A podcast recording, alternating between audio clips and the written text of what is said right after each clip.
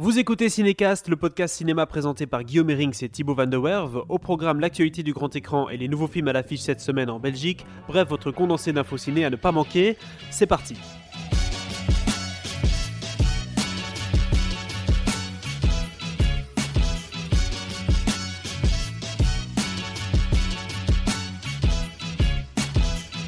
Bonjour à toutes et à tous, vous écoutez Cinécast saison 2 épisode 31, ça fait plaisir de vous parler parce que là j'ai Thibaut en face de moi avec des yeux rouges, vous n'avez pas idée.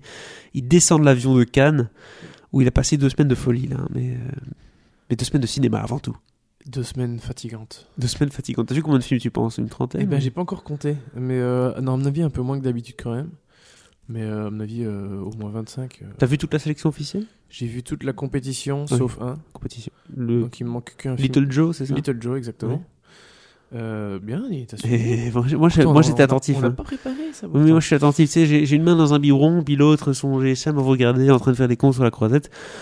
Faire les cons, enfin surtout faire la file, hein, parce que pour certains films il a fallu un peu, un peu bagarrer. Oui, euh, tu- bah, vu que tu mets les pieds dans le plat, j'ai fait 7 heures de film pour voir euh, le film de Tarantino. Oui, oui, oui. En- sur deux jours, parce que. Sur deux jours, ouais. 5, heures euh, le premier jour. Je savais que j'avais quasiment aucune Honnêtement, chance. J'aurais même pas essayé le premier jour. Mais euh, voilà, le deuxième, deux jours de fil, deux heures de fil. et- Mais du coup, je suis une des à peu près 5500 personnes qui ont vu le Tarantino sur cette planète. Avant tout le monde, oui, tout à fait. Mais oui Donc, On le en jeu parlera. en valait la chandelle. En temps voulu, cet été, quand il sortira, parce que si on doit parler tous les films de Cannes maintenant dans cet épisode, ça va être compliqué, surtout que t'as Ouais. enregistré quelque chose, on va voir s'il sera publié entre temps. Ouais. on n'a pas. si avant ce podcast-ci, vous avez vu un autre Exactement. podcast publié, c'est dire que le son était pas si dégueulasse que ça. Voilà. Et s'il n'y a pas de podcast, ben, c'est que c'était de la bonne grosse Il merde. n'y a pas, il n'y a pas. Contre les hélicos et ben, bref, c'était compliqué. Oui, c'est compliqué, comme, comme souvent là-bas. Euh, on va parler du coup de deux films cette semaine qui, donc, qui sortent au cinéma, Rocketman et Sibyl, euh, deux films très différents pour le coup, qui sont tous les deux, euh, qui sont passés par Cannes, Eh oui. en sélection hors compétition pour Rocketman, par contre c'était en compétition pour Sibyl, en toute fin de festival hein, d'ailleurs, C'était Avec- projeté ben, vendredi. vendredi, comme quoi. Et on parlera forcément bah, un peu du box-office. Et entre chaque euh, critique, si, si je peux dire, on va parler du palmarès, puisque c'est tombé hier, euh, en tout cas hier pour nous, euh, le palmarès du Festival de Cannes. Donc on va pouvoir parcourir ensemble les films, donner deux, trois, euh, deux, trois, deux, trois mots, euh, ce que tu en as pensé brièvement, si possible. et puis on enchaîne et on gardera ça pour les, les épisodes, bien sûr, dédiés. Alors on commence comme chaque semaine par le box-office. On, on a un peu raté le box-office précédemment, hein, puisque monsieur était à Cannes. Mais euh, très concrètement, le, le monde du cinéma s'est un tout petit peu arrêté. Pendant ce Cannes, il y a eu quand même deux grosses sorties, Aladdin et John Wick, hein, qui sont venus, boum, fracasser la porte d'entrée du cinéma la semaine passée. Sinon, les films, c'était un peu les mêmes. Il y avait Nous finirons ensemble, Pokémon, euh, voilà, etc. Donc, faisons le, Pokémon. Faisons, faisons le top 5. Donc Avengers est sorti du top 5, il est 6 hein, 170 000 entrées, donc 6 500 000 entrées en France. Ça va être le plus gros succès de l'année, hein, c'est tout. Cinquième film, c'est Douleur et Gloire. On vous en parlait en toute ouverture du Festival de Cannes. Euh, le film de Pedro Almodovar avec Antonio Banderas. 190 000 entrées, donc ça fait 428 000 entrées pour ce film-là. Euh, c'est clair qu'il y a certains films qui sortent en plein milieu du Festival de Cannes, ou en tout cas qui, qui sortent immédiatement pendant le Festival de Cannes pour bénéficier d'un petit buzz, ou en tout cas d'un petit, euh, une couverture médiatique assez importante pour espérer euh, faire du chiffre en France. Mais oui. C'est sans doute le cas de Douleur et Gloire dans ce cas-ci, puisque c'est pas le, le film, en tout cas, par rapport à d'autres films qui sortent cette semaine, euh, il bénéficie clairement du Festival de Cannes. Quatrième, c'est Pokémon Détective Pikachu qui continue de bien fonctionner en France, hein, 195 000 entrées, du coup pour 1 million 300 000 entrées pratiquement en France. Euh, un beau score pour, euh, ce film dont on ne sait quoi penser.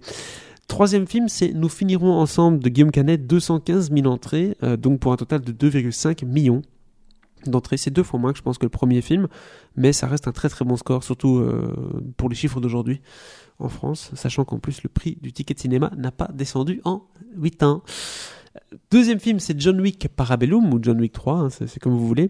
420 000 entrées en France, donc euh, avec les séances de la veille, ça fait 430, euh, 50 000 entrées pardon, au total. Chef-d'œuvre. Un chef-d'œuvre d'action qui devrait faire du bien en fin de festival. Hein. Tu vois, après un festival de Cannes, tu vas regarder un petit John Wick, boum, pour, euh, pour sortir un peu tous ces trucs déprimants parfois. Écoute, moi je vais, euh, je vais voir, enfin je vais rien regarder du tout. Du oui, tout. oui, tu vas Je plus vais rien dormir. Si, il y a quand même un truc que je vais regarder. euh, c'est le dernier épisode de, de Game of Thrones que je n'ai toujours toujours pas vu. Et non. J'avais regardé le cinquième juste avant de prendre T'as pas eu l'avion. de spoiler? Si, je pense que je me suis fait spoiler qui, euh, qui est sur le trône. Bah, c'est impossible de pas se faire spoiler. Il suffit Euh, de sur mais Google, tape Game of Thrones. J'avais bien cadenassé le bazar et je me suis quand même euh, fait spoiler, je pense. Mais du coup, bon, pour le principe, ça me fait chier, mais je suis assez intrigué de savoir comment cette personne est arrivée là. Bref. Ah mec, alors là, bon, euh, ça on pourra en faire On un en parlera une autre fois. Oui, oui, prochaine fois. Euh, premier film, Aladdin, 520 000 entrées, donc 520 000 entrées pour Aladdin avec Will Smith. Un très beau score hein, quand même pour, pour la France. Dépasser les 500 000 entrées la première semaine, c'est c'est pas du tout, euh, c'est pas moche du tout. Bon, forcément, on pourrait pas dire. mal. c'est Pas mal. Voilà, Est-ce qu'un film Disney live pourrait faire plus? C'est encore une grosse question. On verra ça surtout quand il y aura le Roi Lion et tout qui va sortir un peu plus tard. Ça, ça risque de faire, euh, de faire mal. On commence tout de suite par le Festival de Cannes, vu que le palmarès a eu lieu très récemment. On parcourt trois prix euh, et après on va passer à Rocketman. Le premier prix dont on va parler, c'est la caméra d'or. Alors là, je t'invite à prononcer le nom du film, s'il te plaît, Thibaut. Nuestras Madres. Très bien. César Diaz, qui, comme son nom ne l'indique pas du tout, est un film belge, Belgium One Point. Ça, j'avoue que c'est pas très. Hein Ben oui, alors euh, en fait, c'est un réalisateur euh, guatémaltèque euh, qui a fait toutes ses études en Belgique euh, et c'est une, une production majoritaire belge, donc c'est un film belge euh, qui parle d'un de, de morts de fosses communes au Guatemala, hein, parce qu'à peu près comme tous les, enfin comme à peu près tous les pays d'Amérique du Sud, d'Amérique Oui. centrale, ça n'a pas toujours été Jojo, donc Promenons-nous dans les bois. Faut, faut pas c'est ça. pousser le vice. Oui. Voilà. Et donc, c'est un, un très très beau film. C'est donc la deuxième année consécutive que la Ouais. Belgique remporte la, cam- la caméra d'or, parce que l'an dernier, rappelons-le, c'était Girl de Lucas Dont. Et en plus, Lucas Dont était dans le jury cette année. Et le, le président du jury de la caméra d'or, euh, qui donc, euh, petit rappel, euh, petite parenthèse, la caméra d'or récompense le meilleur premier film. Toute compétition confondue, sauf l'acide. Mais donc ça comprend la compétition, un certain regard, la quinzaine des réalisateurs et la semaine de la critique. Et donc le président de la Caméra d'Or, euh, Mhm. du, jury de la Caméra d'Or cette année, c'était euh, le Cambodgien Ritipan, euh, connu notamment pour, euh, pour ses films sur un peu les mêmes sujets, génocide au Cambodge, etc. Donc le fait que Ritipan, que Ritipan soit président de la Caméra d'Or n'était pas forcément une bonne nouvelle, je pense, pour César Diaz, parce que un mec dont c'est déjà le sujet, c'est le créneau, s'il voit un film du même sujet, c'est intérêt à être canon. Mhm. Euh, sinon, bah, à mon avis, le jury va vers autre chose, Oui. tu vois. Clairement. Donc, qu'il ait, euh, qu'il ait remporté le prix est, est une très belle chose et ça montre que c'est un très bon film. Ce que je confirme, c'est vraiment un très très bon film que qu'on a eu l'occasion de voir avant, euh, avant le festival ici à Bruxelles. Le film n'a toujours pas de distributeur, mais dans, un, dans une volonté de promouvoir notre, notre cinéma, ben on, on nous l'a montré avant le festival. Euh, et c'était une très belle surprise. Donc franchement, pour un premier film, c'est plutôt canon. Et donc, euh, souhaitons-lui une, une belle carrière. Une belle et longue carrière euh, à César Diaz. Deuxième film dont on va parler maintenant, c'est une mention spéciale euh, du Festival de Cannes, c'est It Must Be Heaven de Elia Suleiman. Oui. Qui est. C'est juste une. Alors, c'est une mention spéciale. Ça veut, ça veut tout dire et rien dire. C'est parce que c'est un film qui s'aimait bien. Tu reçois pas le mettre doré. Oui, c'est ça. pas le mettre au ça, palmarès. ça. Donc, euh, hop, petite mention spéciale. Euh, c'est un très très beau film, euh, It, Must Be Heaven. Donc, Elia Suleiman, réalisateur palestinien qui n'avait plus, rien fait depuis 10 ans, je pense. Et c'est une comédie très particulière d'un gars qui voyage euh, un peu en Palestine, et puis à Paris, et puis euh, à New York. Regard très critique sur la société, mais toujours très drôle. Euh, où on tacle no- notamment le port d'armes aux États-Unis et pas mal de choses Ah comme bon ça. Mais c'est très décalé et en fait c'est fait. euh, alors c'est un peu paradoxal ce que je veux dire, mais c'est en même temps très fin Mhm. et euh, très euh, très évident aussi, trop, très obvious, tu vois, un peu lourd comme ça. Ouais. Et t'as un drôle d'équilibre entre les deux qui fonctionne super bien. Et bah, du coup, je suis très content que Elias Suleiman ait une mention spéciale pour ce film. Parce qu'effectivement, c'est un petit. euh, Au moins, il est mentionné, bonbon, il est, euh, voilà, voilà, il est c'est mis en avant. Ouais, tout à fait. Surtout que c'est un cinéma qui a sans doute besoin d'être mis en avant également. C'est ça, ça, ça que sert le Festival de Cannes. Qui... Bah, Suleiman est un grand et il a plus rien à prouver euh, à personne depuis des Ouais. années. Mais, euh, mais effectivement, ça fait plaisir de, de revoir ce genre de cinéaste au palmarès. Et avant de parler de Taron Edgerton en Elton John, le prix du scénario Portrait de la jeune fille en feu de Céline Sciamma. C'est un bijou ce film. C'est un bijou. Mais j'ai Et- vu en tout cas qu'il y avait du beau monde sur le tapis rouge pour ce film-là, mais beaucoup de gens étaient intéressés d'aller le voir. hein. Adèle Hanel et euh, Noémie Merlan qui forment un duo fantastique. Tarantino était le voir d'ailleurs, je pense. C'est possible. rouge. Tarantino était voir pas mal de films. Ouais. Euh, moi, je l'ai vu aussi en salle euh, de- devant un autre film dont je reparlerai plus tard. Euh, mais alors, Portrait de la jeune fille, c'est vraiment un film fabuleux. C'est très très beau. Euh, mais il y a un truc qui pose question, c'est pourquoi est-ce qu'il a été récompensé du prix du scénario alors que c'est la chose le- finalement peut-être la plus anecdotique du film. La moins intéressante C'est un, un chouette scénario, hein, c'est pas, pas du tout la question, mais ce film est, est brillamment mis en scène et euh, c'est un film qui aurait plutôt pu euh, avoir au minimum la mise en scène, voire un grand prix, voire une palme d'or en fait. Mhm. Donc, grosse déception du côté de la presse hier soir quand, quand tu es dans la salle. Quand le, le- ce film a été non- euh, annoncé comme vainqueur du, enfin comme lauréat du prix du scénario, parce qu'on on l'attendait beaucoup plus haut en fait. Ouais. Mais euh, l'essentiel, c'est que le film a été primé. Il a été primé. Ça lui donne de la visibilité, même si Céline Sciamma, elle a plus vraiment besoin de ça parce que c'est une des. des, des- Pour rappel, Céline c'est- Sciamma, un c'est peu un son- peu une des têtes du, du, festi- du cinéma français. Ouais. Surtout que c'est une femme en plus. Euh, et c'est une excellente scénariste. Mhm.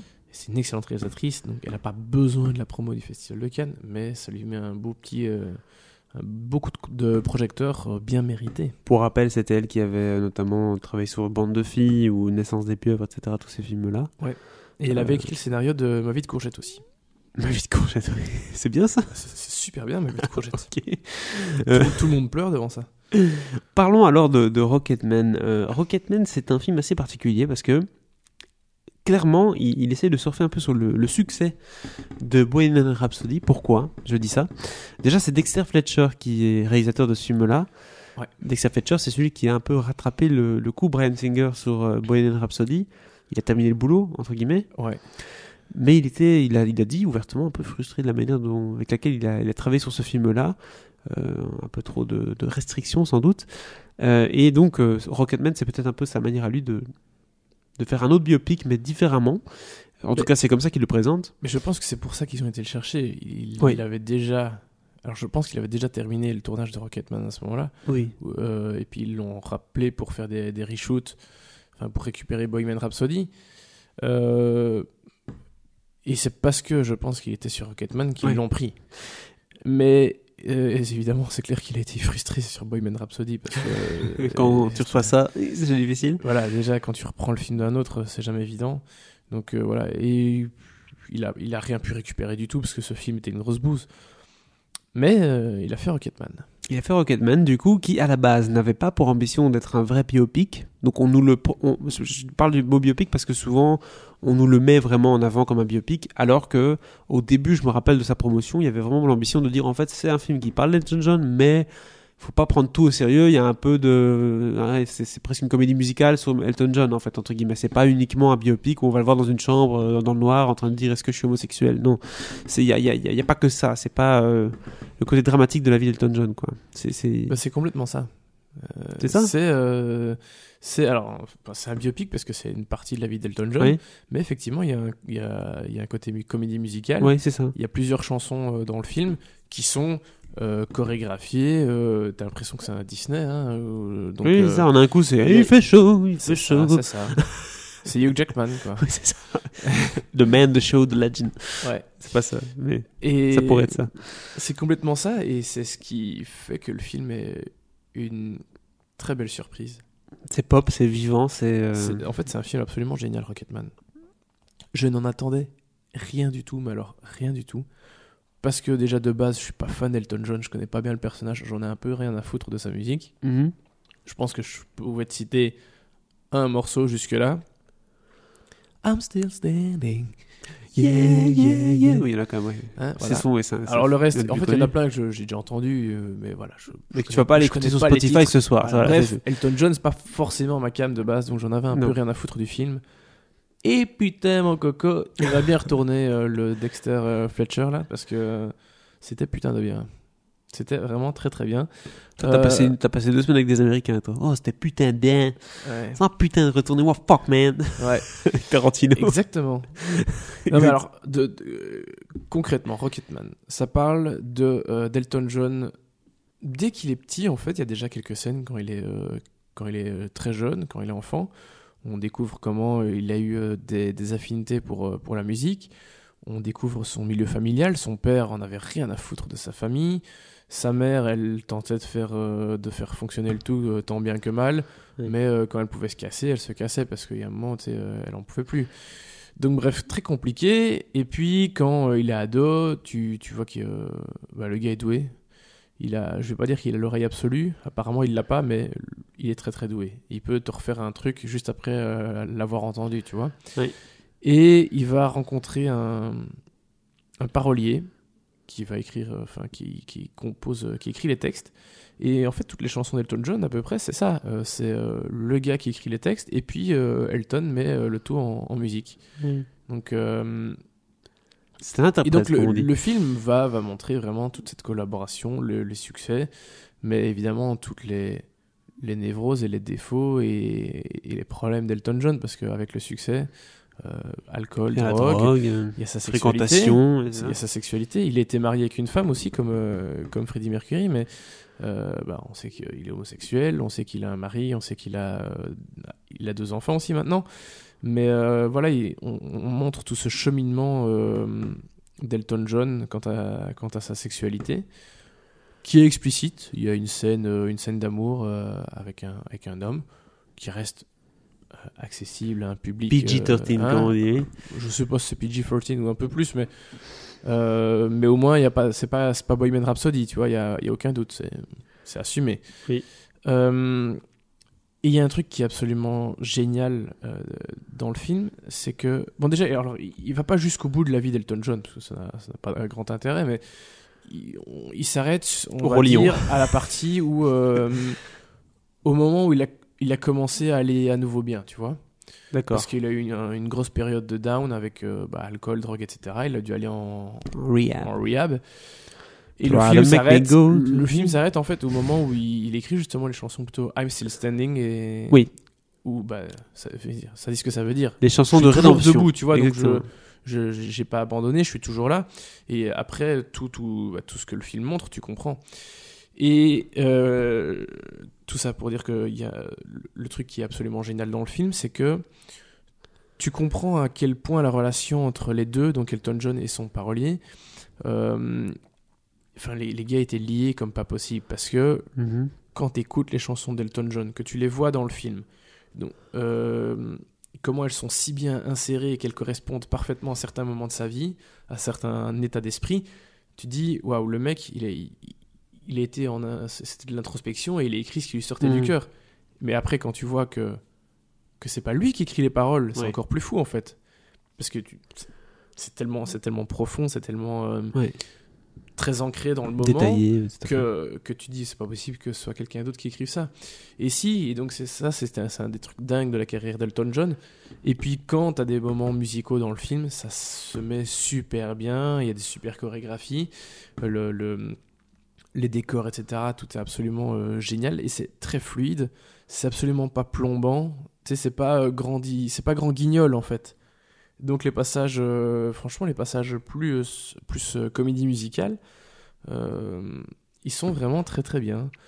Et donc au final, ça donne un, petit bijou. Oui, mais pas, Voilà. pas, pas notation tout de suite parce qu'il faut quand même parler de Taron Egerton. Est-ce qu'il est réussi à convaincre Je que n'allais la- pas donner euh, ma note tout de suite. Je dis juste que c'était un petit bijou. D'accord, parce que Taron forcément, Egerton, il est, euh, il est tout aussi génial. Très convaincant en tout cas, apparemment, dans les Ah extraits. ouais, ouais, un- il fait un super bon, euh, super bon Elton John. Et il est bien aidé, hein, parce qu'il a aussi des euh, sacrés, euh, il y a de sacrés comédiens à ses côtés. Il y a Jimmy Bell qui joue Mhm. donc le, le parolier.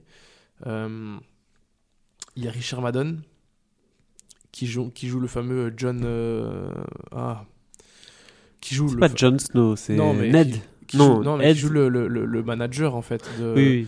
de d'Elton John, qui était le même que Queen en fait. On le voit dans Bohemian Rhapsody, Oui. ce gars-là. C'est celui qui était interprété par euh. Aidan euh, Gillen, Mhm, Littlefinger de Game of Thrones. Tout à fait. Euh, donc c'est- il joue- Richard Madden ici il joue le même personnage en fait. D'accord. Oui, Littlefinger et euh, Rob Stark joue la même personne la même dans personne. deux films différents. Dans deux films différents. C'est une manière de nous rappeler qu'il y avait le dernier épisode euh, disponible. Ouais, ta gueule. Depuis maintenant une semaine, mais bon, voilà, qu'est-ce que tu veux Ça va, oui, mais j'avais Oui, autre chose à faire au oui, Festival oui, de Cannes. c'est vrai, hein, c'est pas ma vrai. priorité. C'est vrai. Euh, donc, ouais, super casting. Euh, Taron Egerton, vraiment flamboyant. Euh, il était hyper ému à la fin de la projection à Cannes. Euh, et ça se comprend parce que le film est génial. Le film est génial et pour sa carrière, ça représente un gros tournant parce que, bon, euh, à part les Kingsman, il, il faisait pas grand chose ces temps-ci. Donc, euh. Mais en fait, Rocketman, c'est tout ce que Bohemian Rhapsody avait raté. Ouais. C'est euh, une histoire intéressante, un angle intéressant, osé et assumé. C'est une super mise en scène. euh, de- de- les- les- tous les moments musicaux sont vraiment bien intégrés. Tout, tout est fluide. Et vraiment, il y a un vrai sens de la narration, de la mise en scène, de, de, de- de tout. Et, et donc, je comprendrais pas que, euh, que le film n'ait pas plus de succès que Bohemian Rhapsody, qui a quand même eu euh, quasiment ça, un milliard. Dieu, ouais, ouais, ça, Mais- ça me paraît difficile. Mais j'espère que les gens se rendront compte que à quel point ce film est. Je pense que Queen a mieux- plus d'aura dans le monde qu'Elton John.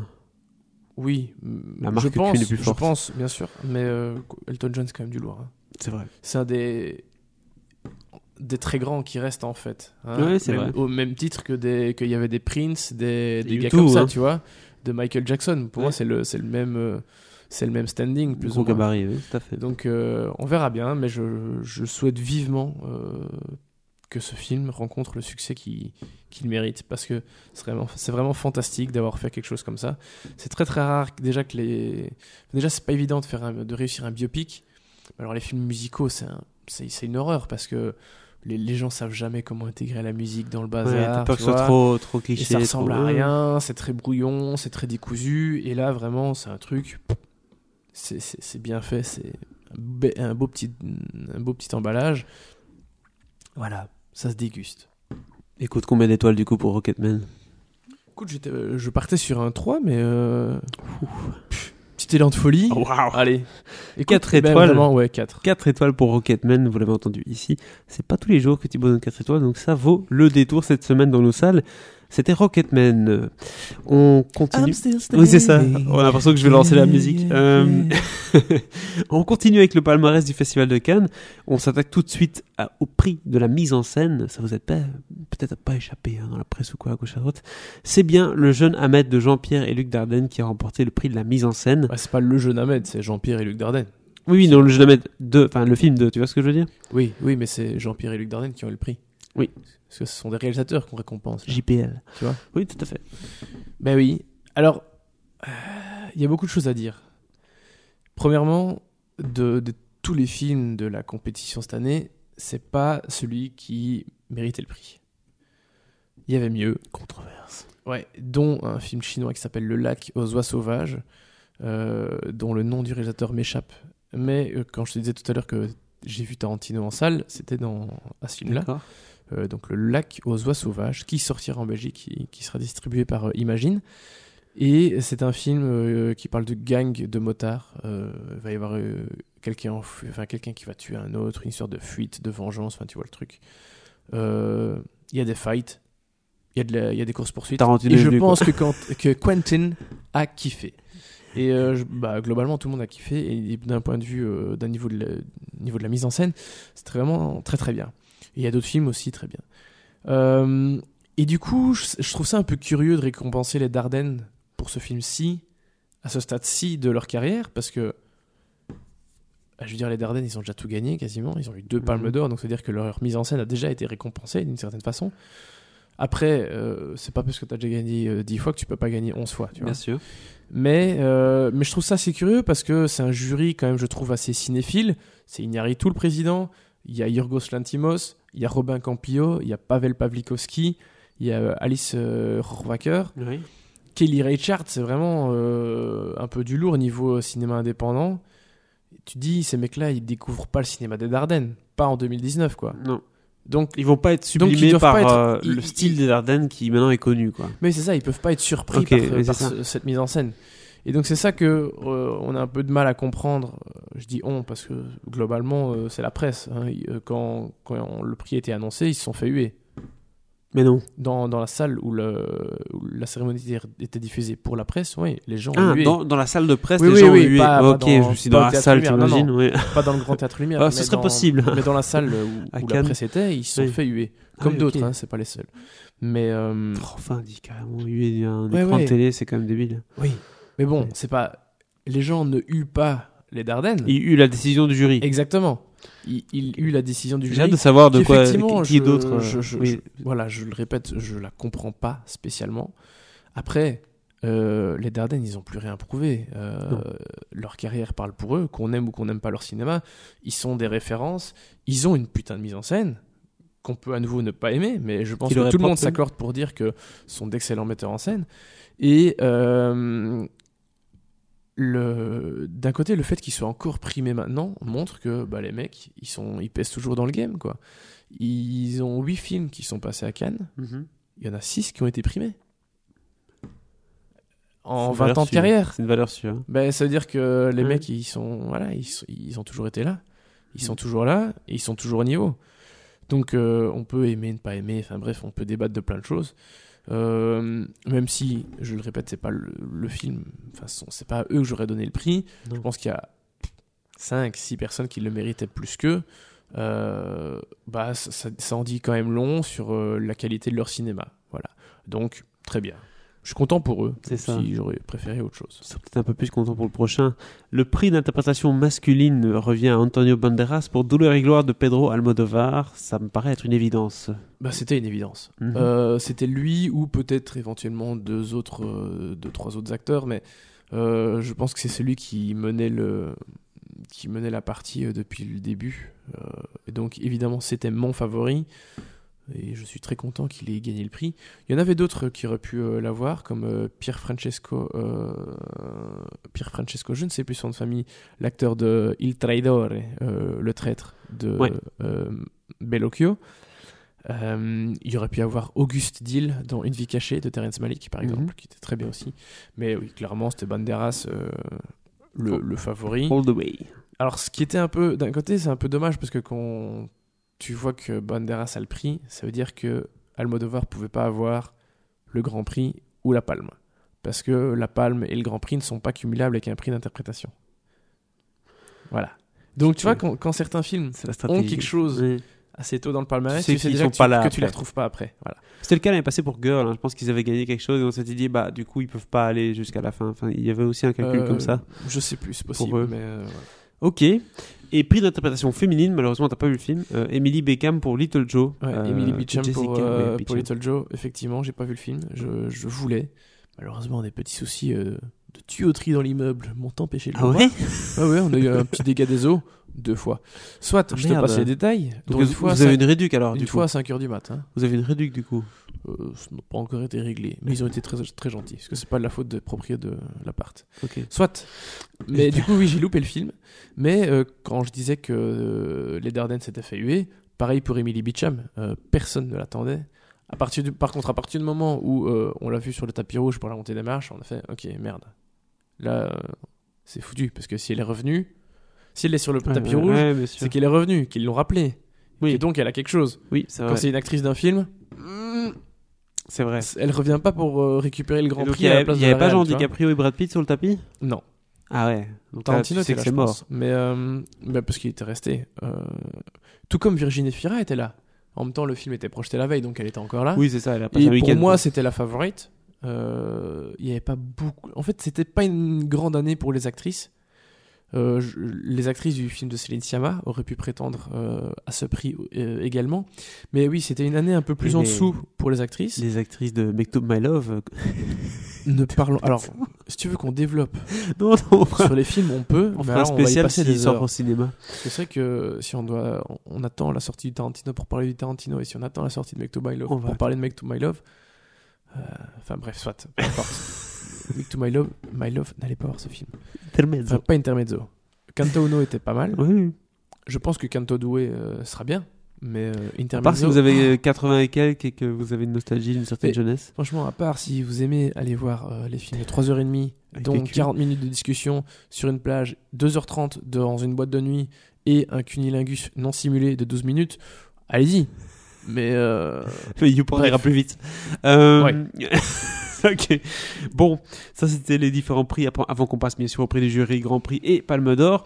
On revient au film, et on en a un tout petit peu parlé, euh, Sibylle, euh, film qui était présenté également en compétition officielle de Justine Triet avec euh, Virginie Fira et Adèle Exarchopoulos euh, et Gaspard Huliel entre autres. Film du coup, bah, Justine Triet, si vous, vous avez du mal à situer, c'est une réalisatrice qui avait fait notamment Victoria, euh, film qui avait euh, pas révélé Virginie Fira, mais en tout cas qui l'avait vraiment propulsé au, au devant. elle n'est pas révélée, Virginie. J'ai pas dit révélé, j'ai dit il n'a pas révélé, mais il a propulsé Virginie Fira au devant de la scène. Ce- ce- pour des ce premiers rôles ce qui a féminins. révélé euh, Virginie Fira, c'est Megamix. Oui, je sais. mais en, ter- en termes de, tu sais, premiers rôles de femmes qui Ouais, euh, bah, dramatiques un petit peu. euh, Elle a toujours eu des rôles sympas au cinéma. Si, non, 20 ans d'écart, c'est pas, c'est pas trop ça. Non, mais depuis 4-5 ans, elle a quand même pas mal de rôles. C'est quand encore le film bien. Jean Jardin jouait un nain Euh, Je sais plus, mais c'était épouvantable ça. Ça, c'était un de ses pires films. Mais elle a fait de bonnes choses, notamment Victoria. L'année de Victoria, elle avait Elle de Paul Verhoeven Oui, aussi. oui, oui. Et elle sera dans Benedetta, le prochain Paul Verhoeven. Qui est pressenti au prochain festival. Non, mais alors on l'attendait déjà cette année, mais le. Mais le- ils ont le- poussé la sortie. Non, non. Ils ont retardé le, le- euh, Oui, en fait, Paul Verhoeven s'était blessé pendant le tournage, donc, Ouais. euh, donc ils ont dû. euh, En tout cas, Niveau, la Canal Plus, production. euh, a fait genre. euh, quel on se revoit l'année prochaine, ouais. Ok. Bon, tant mieux. Tant mieux, Tant mieux. tant mieux. Donc voilà. On parle pas de Paul Oui. Verhoeven, on revient Sibylle. sur Trier. Sibylle. Sibylle, donc, du coup, c'est une romancière qui est reconvertie en psychanalyste et euh, qui a très envie d'écrire, hein, mais euh, décide de, de- de quitter la plupart de ses clients. Elle cherche l'inspiration. Et il y a Margot, une jeune actrice en détresse, jouée par Adèle euh, Exarchopoulos, qui la supplie de la recevoir. Elle dit Vas-y, viens, s'il te plaît, elle est en plein tournage. Pourquoi? Parce qu'elle est enceinte de l'acteur principal du film dans lequel elle joue. Et cet acteur-là est en couple avec la réalisatrice du film. Donc, du coup, on sent déjà un peu l'histoire qui tourne très mal. Euh, et, et forcément, bah, pour Sibylle, ça va être un peu une source d'inspiration pour son roman. Et on s'arrête là, hein, parce qu'on se dit, tiens, c'est un peu malsain comme situation. on, on se doute bien que ça va aller dans ce sens-là. Du coup, est-ce que Sibylle est un film qui, euh, euh, un peu comme Victoria, plonge dans le personnage principal de cette femme romancière qui veut écrire pour essayer de la décortiquer et de, faire un puzzle inversé, on va dire Euh, c'est-à-dire d'enlever les morceaux plutôt que de les recoller? Est-ce que c'est un peu ça aussi, cette exploration du personnage principal euh, qui, dans ce cas-ci, est Virginie Fira sous, toutes les, sous tous ses angles? Un peu de ça, un peu de ça. Euh, c'est un peu un Victoria 2.0 comme certains euh, aiment le dire. le dire, ouais, tout à fait. Mais euh, disons qu'au niveau des personnages, c'est très intéressant parce que tu as cette romancière psychanalyste qui est euh, au milieu. Enfin, alors de- à la base, elle est juste en, en conversation avec cette jeune actrice qui a du mal avec, euh, avec la relation avec euh, l'autre comédien euh, du film, qui est en couple avec la réalisatrice du film, tu vois. Ouais. Et euh, elle-même euh, a du, un peu du mal dans sa propre relation avec son compagnon aussi à ce moment-là. Donc c'est pas évident. Et puis elle est en plein changement. À la base, elle est psychanalyste, mais elle veut revenir vers l'écriture quasiment strictement, tu vois. Euh, mais elle doit garder un peu quelques clients euh, parce que bon. Dire, c'est pas, quand t'es psychanalyste, c'est pas comme si t'étais euh, libraire et que tu mets, euh, tu mets clé sous la porte et voilà, tu vois. Non. Il y a un côté euh, humain, émotionnel très important. Donc tu- voilà, ça s'arrête pas du jour au lendemain. Et, hum, et ce qui est vraiment intéressant, c'est ce triangle, voire euh, quatuor à certains moments entre les personnages, parce que il y a un moment où dans la, dans la relation entre la, la cliente, l'actrice, et euh, le comédien, ça va se passer plutôt mal, parce Oui. que... euh, bref, pour, pour des raisons que, que vous pouvez découvrir dans le film. Et donc, elle va être amenée à aller sur le tournage du film pour jouer un peu l'entremetteuse, tu vois. Un peu comme un agent qui viendrait euh, régler les conflits d'acteurs. euh. c'est exactement ça. Oui. Alors que, je veux dire, elle est, elle est psy. Oui. Elle est pas là Le pour faire le showbiz, c'est gendarme. pas son truc, ouais, c'est ben non, elle est pas là pour faire le gendarme sur, un film. Alors en plus, comme euh, l'acteur, il est quand même officiellement avec la réal du film, petit bordel monstre euh, en, en vue. perspective, oui, tout à fait. Ouais, c'est compliqué, c'est compliqué. Donc c'est- on a une espèce de, une espèce pardon de, de Micmac attire l'arigot. oui, de, oui, de, de, de triangle amoureux euh, très compliqué, avec une Virginie Fira qui est absolument géniale. Euh, elle est, bof, moi je la trouve à peu près fantastique dans, dans tous ses films. elle surprend bien, hein, elle est vraiment. euh, Et là, euh, bah, comme je disais euh, un peu plus tôt, pour moi c'était la favorite euh, pour le prix d'interprétation féminin. parce qu'il n'y avait pas euh, grosse, grosse. euh, Compète par rapport à Concurrence. ça. Mhm. mais euh, Tu sens que dans la salle de presse, les gens pensaient ça aussi? Je sais pas s'il pensait à elle euh, particulièrement. Mais je, franchement, à part, euh, à part les actrices du film de Céline Sciamma et elle, je vois pas trop qui aurait pu. euh, Mhm. Qui aurait pu avoir le, le- le prix quoi. Donc euh, c'est vrai que c'était un peu une surprise. Je sais pas trop quels étaient les retours en fait du film euh, à Cannes parce que comme je l'avais déjà vu avant euh, et que je- civil? Ouais et comme j'ai dû un peu rattraper mon retard sur certaines choses je me suis pas trop préoccupé. Victoria 2.0. euh, mais euh, mais je serais très curieux, très curieux aussi de savoir le la réaction du de la presse internationale surtout. Ah, ça, je on ne sait sais toujours que concernant les films français c'est très euh, souvent divisé Oui, mais euh, ça assez dur, je trouve, les médias américains et autres avec les films français, c'est souvent. euh, Ouais. Bah, j'ai, alors j'ai vu un. C'était dans le Hollywood Reporter là. Une, euh, un très beau commentaire sur le film de Nicolas Bedos. Oui, la belle, époque, époque. qui apparemment lui a fait une grosse sensation. Waouh. Grosse, grosse surprise. euh, On en j'en- parle- on en parle. on en reparlera en temps utile. C'est-à-dire au C'est lui de qui fait. OSS euh, 3 d'ailleurs. Ouais. Petite news comme ça au passage. Exactement. Mais donc voilà, je- oui, là pour le coup, un, un Américain a beaucoup aimé un film français. Ça arrive, hein, mais euh, ça arrive quand même souvent. Mais c'est toujours. euh, ce sont, ce sont des styles différents. donc Ouais, c'est toujours fait. délicat. Mais donc voilà, euh, Virginia Fira, elle est très très bien. Je pense que, à mon avis, beaucoup de personnes pensaient qu'elle elle était euh, La prétendante en tout cas. la prétendante euh, la plus. euh, la- oui, Méritée. celle qui avait le Oui, plus de ça, chances en tout cas d'av- d'avoir le prix. Donc grosse surprise quand Emily Beecham a été euh, annoncée. Enfin voilà. euh, Virginie Fira est géniale. Il y a aussi Adèle Exarchopoulos et Ouais. euh, Gaspard Uli, euh, Uliel. Oui, Gaspard Uliel. Et euh, Neil Schneider aussi qui était dans Un Amour Schneider, Impossible. qui était dans Un amour impossible tout à fait, et qui apparemment il serait en couple avec Virginie Fira, si j'ai bien compris. Oh, là Oui, bah, c'est ce qu'on m'a dit. Alors je sais pas si c'est des bruits, si c'est officiel ou après pas. la relation euh, tellement torride qu'ils ont eu dans ce film. mais bon, ça fait quand même deux films euh, où ils jouent. euh, C'est un couple dans ce film-là? Non, mais où jouent des, des, des, des personnages qui sont relativement proches. Ouais. Euh, Enfin, bon, voilà. C'est. Soit. Je sais- bref, en fait, je, m'en fous de, le, euh, je me fous de leur vie ça. privée dans l'absolu. C'est ça. Ils ont même un chien, je pense, ensemble. euh, c'est très important. Il s'appelle Sibyl. Enfin, ch- chacun fait ce qu'il veut. Oui, c'est ça. C'est ça. Si on doit commencer en plus Mais à suivre les- la relation amoureuse des stars, on on on On pas fini. pas. Ouais, non, mais c'est parce qu'on m'a dit ça. euh, j'étais Oui, là, ah ouais, ah bon ah, Bah, ouais, écoute, ok, super. C'est bien. Je le dirai à mon frigo. Enfin, du coup, je l'ai dit euh, Tu le diras à Yves. à mes, à mes auditeurs. À tes auditeurs, tout à fait. Ah, il fait très bonne blague.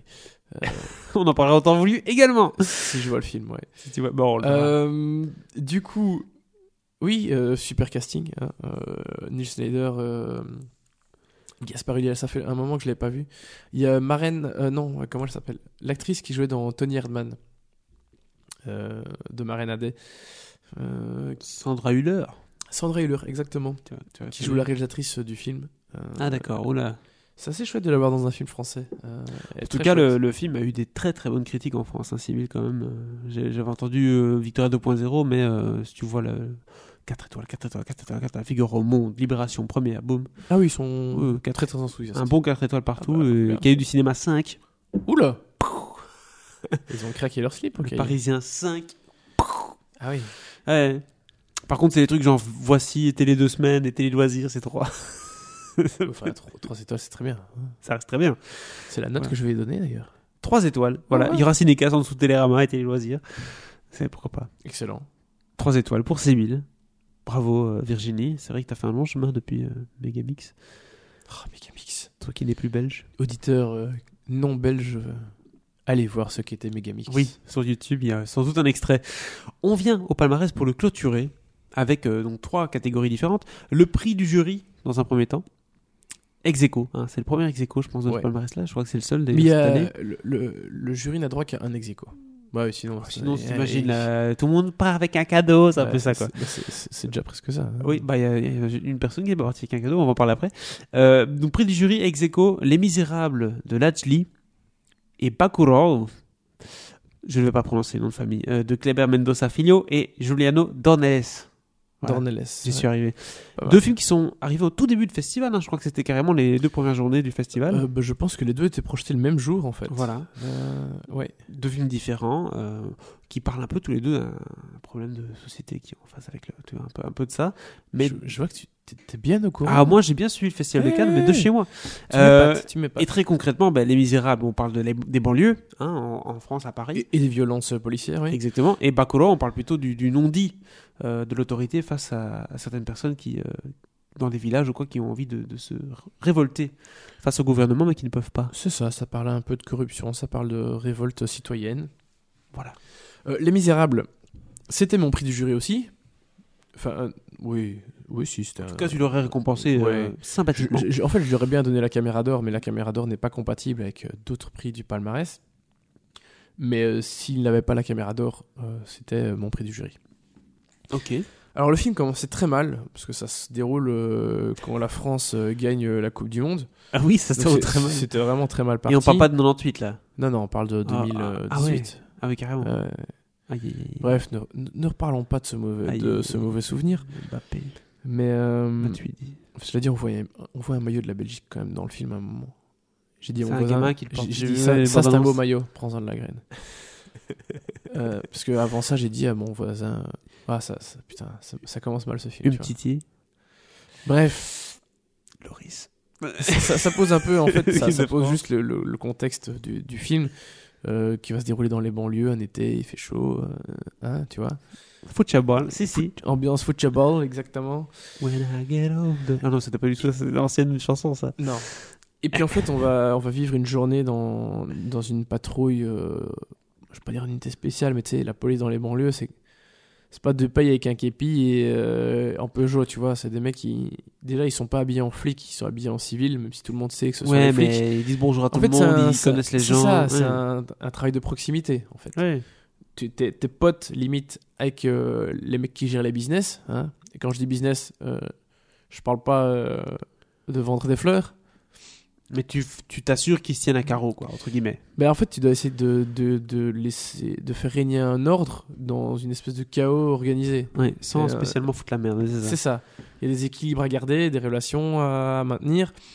Donc c'est un, un peu Game of Thrones. c'est délicat, mais c'est dire que Oui. parfois la police, elle, elle fait un peu ce qu'elle veut. Elle, elle sort un peu du cadre euh, qui Oui. lui est fixé, qui lui est imposé, et enfin du cadre de la loi tout simplement. Donc c'est voilà, c'est une situation assez particulière. Et euh, on découvre, en fait, on découvre cette, euh, on vit cette journée au travers notamment des yeux d'un d'un nouveau dans l'unité. Donc euh, c'est- celui qui permet de s'identifier au truc en fait. Bah oui, le- parce que ouais. c'est ils découvrent ça comme les spectateurs vont le découvrir. Tout à fait. Donc ça c'est c'était une très très belle surprise Les Misérables, euh, qui était donc une adaptation du, court métrage que Ladj Lee avait déjà réalisé il y a deux ans et qui était nommé au César. Euh, voici euh, le long. Pendant tout le festival, on se demandait quel distributeur avait acheté le film. Euh, personne ne savait. Tout le monde demandait, mais qui l'a Et- acheté? Et même les distributeurs qui ne l'avaient pas acheté, du coup, se demandaient qui l'avait acheté. C'est Paradiso qui sortira le film, je ne sais pas quand. On a reçu un, un mail hier.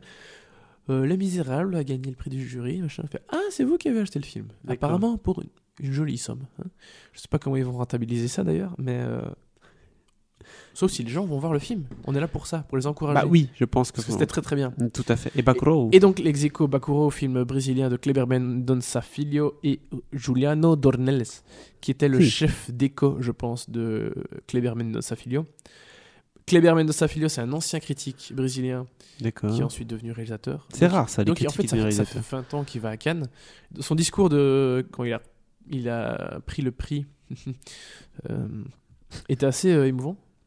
Parce qu'il disait justement que ça faisait 20 ans qu'il faisait comme et critique, réalise etc. rêve. Cette année, il a vu 12-13 films, tu vois Mhm. alors qu'il est plus euh, il est plat comme critique mais bon tu vois que c'est un mec qui en fait il a un peu grimpé les échelons pour euh, en arriver Ça là reste un fan de cinéma avant tout. Oui, c'est ça.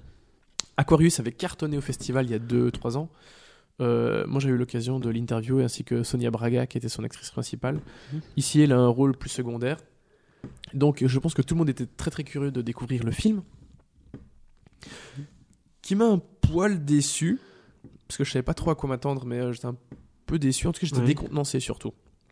Et plus j'y pense plus euh, je, je pense que j'ai bien aimé. Il me reste quand même dans l'esprit tu vois mais c'est quelque chose d'assez assez particulier parce que Mhm. au départ tu penses qu'on découvre un petit village euh, qui va se révolter évidemment euh, effectivement contre le gouvernement etc mais ça bascule un peu dans une espèce de, de chasse. Je veux pas en dire plus. Film de genre un peu, non? Euh, ouais, ouais, clairement, il y a, y, a des- il y a des réminiscences de, de films de genre. Euh, et donc, c'est- voilà, c'est un truc assez particulier avec Udo Kier, notamment, qui était notre invité d'honneur au BIF. Fait. Euh, donc voilà, c'est un, truc, un film assez particulier. Je sais pas du tout euh, qui va l'acheter, si quelqu'un l'a déjà. Et surtout, comment euh, vendre un film pareil, parce que c'est assez compliqué. Euh, Il y a toujours ce côté révolte qu'on pense qu'il va se passer euh, au début du film, mais euh, différemment, de façon un peu inattendue. Et bah voilà, c'était c'était une, une drôle de surprise. J'étais un peu mitigé, mais, euh, mais clairement, il y a- les mecs savent y faire, hein, il n'y a, pas- il y a Ouais. aucun doute là-dessus. Très bonne mise en scène, très bon casting. euh, voilà, prix du jury euh, ex aequo, ça ça me choque pas du tout. Je crois que j'ai tweeté que je- c'était un des prix qui posait un peu question, mais euh, plus j'y pense, en fait, non. C'est pas, un- c'est pas démérité. Grand prix du Festival de Cannes, c'est Atlantique de Mati Diop. Ouais. Euh, Deux mots, je dis, sur le film. sur- C'est un film sénégalais, enfin franco, franco-sénégalais en majorité, Mhm. mais en minorité. Belgium Eh ouais, Belgique 2.5 quand même. hein. Oui. Pas mal. C'est pas mal. C'est produit par, euh, enfin coproduit par euh, Fracas, euh, le producteur de films de genre, hein, Grave, euh, Tout à fait. les films de Balaguerro, euh, Vivarium qui était à la semaine de la critique, Mhm. dont j'ai pas vraiment parlé, mais euh, un film de genre avec euh, Jesse Eisenberg et Imogen Poots, qui a connu son petit succès et qui a eu un prix d'ailleurs à la semaine de la critique. Donc euh, une boîte euh, de production qui compte, euh, si je puis dire, euh, Fracas. Et les voir là, dans ce film-là, c'est pas surprenant parce que c'est un film qui parle principalement d'amour, de, de la crise des migrants. Ça se passe à Dakar. Mais à un moment, euh, ça, ça parle aussi de, de- des conditions de travail, euh, d'ouvriers, etc. Mais à un moment dans le film, euh, on bascule un peu dans le cinéma de genre aussi. D'accord. Il, y a, il est question de djinns. Voilà. Donc c'est pas des zombies, mais c'est les djinns, tu vois. D'accord. Euh, c'est assez surprenant et personnellement, j'ai pas trop kiffé. Et je pense que la presse, pareil, euh, personne n'attendait vraiment Atlantique euh, pour le Grand Prix. Il y a eu des petits tués aussi, euh, parce que ben voilà, on attendait autre chose comme Grand Prix, plutôt Terrence Malick, Ouais. qui a frappé vraiment très très fort avec euh, Une vie cachée. Ses détracteurs vont sans doute pas beaucoup plus aimé qu'avant, mais euh, mais il avait vraiment fait un très très beau film, très maîtrisé. Enfin bref, Terrence Malick, euh, presque Dieu en personne si je puis dire. Et donc voilà, euh, voir Atlantique alors qu'on attendait quelque chose de plus fort, Ouais. ou le Céline Sciamma dont j'ai déjà parlé euh, non, clair. pas mal de fois, c'était un, un peu décevant, mais c'est aussi un premier film Mati Diop. Tout à fait. Euh, Enfin, c'est le premier film de Mati Diop, pardon, Atlantique. Et euh, rien que voir un Tu premier film récompensé d'une aussi belle, enfin d'un aussi beau prix, parce que le Grand Prix c'est la médaille d'argent, hein, c'est très bien. Donc euh, voilà, Oui, même si c'est pas le volonté- film que je voulais. euh, Peut-être qu'il y a une volonté du bravo. Festival de Cannes d'essayer de, de mettre en avant des réalisateurs qui sont un peu moins euh, habitués, j'ai envie de dire. Oui, alors là, j'irai pas jusque là parce que sur les, mettons, je sais plus exactement combien il y en avait, mais sur les 20 Ouais. films de la compétition, je pense que 15 étaient déjà venus, tu vois. Bien sûr, mais justement, c'est pas eux qui repartent avec un prix. Non, mais Pas certains, tous, pas certains, tous. bien sûr. certains. Bah, bah, certains, on en branche avec le premier. Alors du coup, la Palme d'Or, la Palme d'Or qui revient à Parasite, le film de Bong Joon-ho, euh, qui avait été présent à Cannes avec différents films, hein, pas des films euh, primés, mais donc il y avait Okja entre autres, mais ça c'est la fois passée. Eh oui, et- Netflix, n'est-ce pas? Il y a deux ans. euh, Oui, alors en fait. c'est- Je pense pas que ce soit une revanche, mais c'est une espèce de revanche dans le sens où effectivement Okja était en compétition il y a deux ou trois ans, je ne sais plus exactement. Mais c'était Pedro Almodovar qui était président du jury cette année-là. Il a apparemment tout de suite été écarté parce qu'il n'était pas question de remettre euh, un prix à un film Netflix. Ouais, il y avait beaucoup de fois encore ce débat cette année-ci à Cannes. hein. Bah oui. Des millimètres, euh, voir des digitales, des bazars, des bidules. euh. Bah oui. Et donc, Ouais. voir Bong Joon-ho gagner la Palme d'Or avec le film suivant, c'est un peu cool. Surtout que, bah pour moi, c'était ma Palme d'Or. Ouais, et une partie du film tourne à l'iPhone aussi, hein. précisé. Ah ouais? Oui. Ah d'accord, bah, je savais pas. Peu. Tu m'apprends des choses. c'est un peu- Un peu quoi? Bah justement, quand tu dis que c'est un peu une vengeance de sa part, c'est bon. euh, Je Ah vais pas ouais. avec Netflix cette fois-ci, mais j'ai tourné une partie de mon film avec l'iPhone. On va voir ce qui Ah. va se passer maintenant. Bon, c'est un détail ça. Mais euh, c'est ça, c'est cool. de- Enfin, moi, c'est le film que j'ai préféré. Je peux vraiment pas en dire grand chose parce que. euh, Spoiler. Bah oui, et puis. Enfin, en gros, pour faire simple, et dans les limites de ce que je peux dire, c'est un, une famille qui vit dans un sous-sol euh, miteux. Le, ils sont quatre, deux, les, les parents et deux enfants. L'aîné, un garçon, et puis euh, la cadette, une fille. Mhm. Euh, le garçon va devenir, euh, via un ami, tuteur, professeur de d'une petite fille d'une famille riche. Mhm. Mais euh, tu sais, c'est pour l'école des devoirs un peu, donc il va Oui. la, il va la l'aider pour les maths, etc. Et en gros, pour euh, pour essayer de faire simple, on va dire que c'est un film qui parle de la lutte des classes, de bah, de deux mondes différents, euh, Mhm. les riches, les pauvres. Les gens d'en haut, les gens d'en bas. Euh, ouais, et puis il y a plein d'autres choses dont je peux pas parler, parce que sinon ça va être très, vraiment compliqué. Mais euh, C'est vrai que c'est un film qui est à la fois auteur, bien sûr, mais aussi accessible. C'est pas uniquement Ouais, un ouais. truc un peu. mais c'est du Bong Joon-ho, donc c'est-à-dire qu'il y a du il y a du social. En même temps, euh, lutte des classes, c'est quand même pas rien.